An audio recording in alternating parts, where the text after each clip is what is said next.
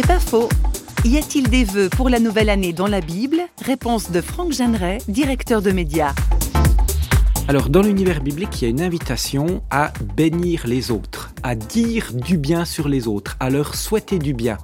Et même Jésus va loin puisqu'il dit bénissez vos ennemis. Et là, l'idée, c'est pas de le faire seulement à Nouvel An, comme ça on a la conscience tranquille pendant une année, on a souhaité du bien, mais c'est une invitation à vivre comme cela, à avoir comme style de vie de bénir ceux qui sont autour de nous, de leur souhaiter du bien.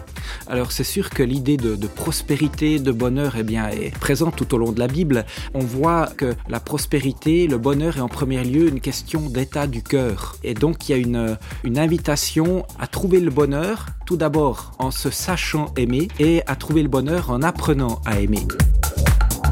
C'est pas faux, vous a été proposé par parole.ch.